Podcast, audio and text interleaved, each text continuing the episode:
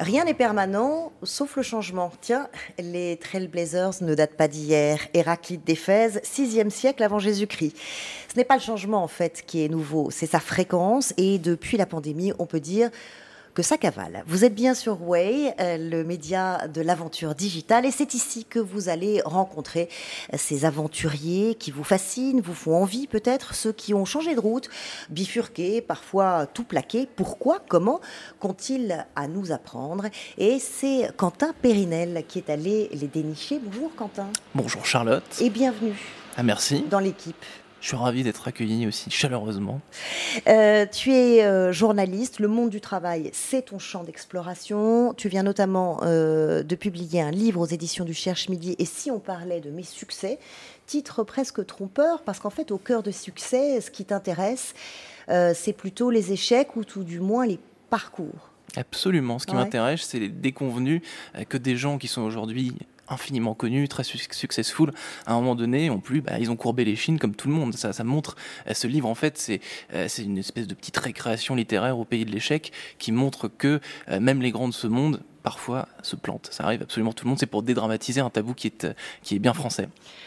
Et donc, ton premier invité euh, que tu as choisi pour, euh, pour illustrer ce thème Alors, c'est Stéphane Marchand euh, qui, qui, qui, est mon premier invité. Vous avez été journaliste, grand reporter, chroniqueur, rédacteur en chef dans différents médias et vous êtes fraîchement nommé directeur délégué général de l'Institut du capitalisme responsable auprès de votre directrice générale. Désormais, vous avez une nouvelle vie depuis quelques semaines en entreprise.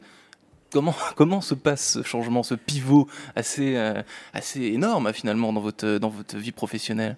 Alors c'est à la fois très important et en même temps, d'une certaine manière, euh, pour paraphraser le président de la République, euh, il y a des choses très communes vous savez, parce qu'aujourd'hui, je dirige un institut qui s'appelle l'Institut du capitalisme responsable. C'est un centre de recherche qui réfléchit à l'avenir de l'entreprise et à la manière que l'entreprise peut utiliser pour devenir plus responsable. Dans sa création de valeur, dans son partage de la valeur, dans la gestion des salariés, dans la gestion des fournisseurs, dans la gestion des exportations, dans l'utilisation des producteurs. C'est ça l'Institut du capitalisme responsable. Ça consiste à réfléchir, à faire réfléchir des gens en commun pour produire des idées neuves quand j'étais journaliste, j'avais des gens autour de moi hmm. qui réfléchissaient en commun pour produire des idées neuves. Évidemment, dans un cas, je produisais un journal, dans l'autre cas, je produis des recommandations hmm. qui sont faites aux entreprises. Mais reconnaissez quand même, euh, Quentin, que euh, les deux choses sont très proches. Donc c'est à la fois un changement considérable, visuellement, et en pratique, ça fait vraiment appel de ma part à peu près aux mêmes compétences. Sauf que, si je peux me permettre, euh, euh, il y a des années qui se sont passées et que dans ces années-là, il y a eu une révolution technologique, numérique. Elle vous, elle vous a porté, elle vous a aidé ou au contraire, vous avez eu du mal? Ah bah, la, révolution numérique, euh, par rapport à la presse, mm. est une révolution absolument majeure. Euh, et, euh, et, elle, elle c'est pas tellement moi qu'elle a gêné, c'est plutôt la presse en général qu'elle a déstabilisé, et la capture de l'information. Mm. Mais euh, il y a une différence entre l'information et la presse. Mm. L'information, je dirais, a profité de, de, la révolution digitale. La presse souffre de la révolution digitale. Charlotte a raison de, de, de, pointer le doigt sur la révolution digitale. Est-ce que la révolution digitale, ça permet de changer de vie professionnelle plus facilement dans l'ensemble des aventures professionnelles? Est-ce que vous trouvez que c'est plus simple grâce au digital? En tant que consommateur euh, d'informations, hmm. en tant que chercheur d'informations, oui, c'est beaucoup plus simple. Hmm.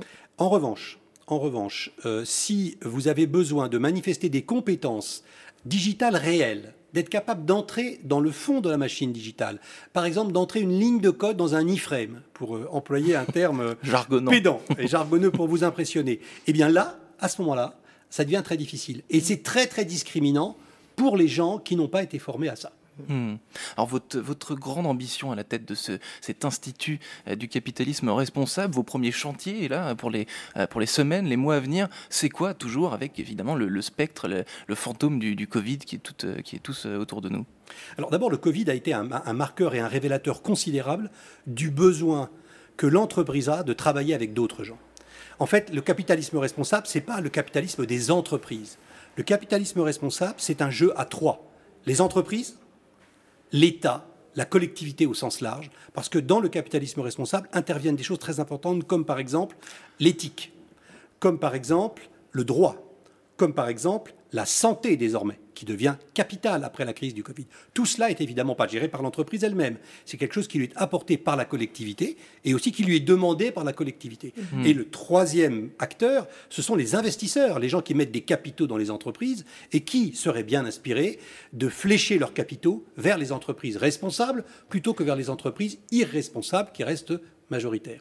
Donc c'est un jeu à trois et c'est ça en fait le, but que nous avons avec la présidente de l'Institut du capitalisme responsable, c'est d'installer cette idée que c'est un jeu à trois, il faut avancer ensemble tous les trois. C'est une proposition politique. Voilà, c'est une proposition politique au sens au bon sens du terme politique. En août, le JDD a publié une tribune, un appel qui a, qui a été signé par neuf grandes entreprises, euh, Nexity, la SNCF, Mazar, je ne les cite pas toutes, euh, qui s'engagent pour l'égalité euh, homme-femme, justement.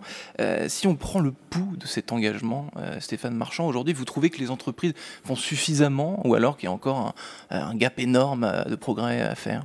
Alors les entreprises ne font pas du tout suffisamment. Ce qui est sûr, c'est qu'il y a des lois notamment la loi Copé-Zimmermann, qui ont obligé les entreprises à faire des efforts chiffrés au niveau du conseil d'administration ou du conseil de surveillance, c'est-à-dire l'instance suprême qui gouverne l'entreprise. En revanche, dans les comités exécutifs, c'est-à-dire l'instance qui dirige l'entreprise, là, l'égalité n'est pas du tout au rendez-vous dans beaucoup, beaucoup d'entreprises françaises. Et quant au poste de responsabilité euh, sous le poste de direction générale.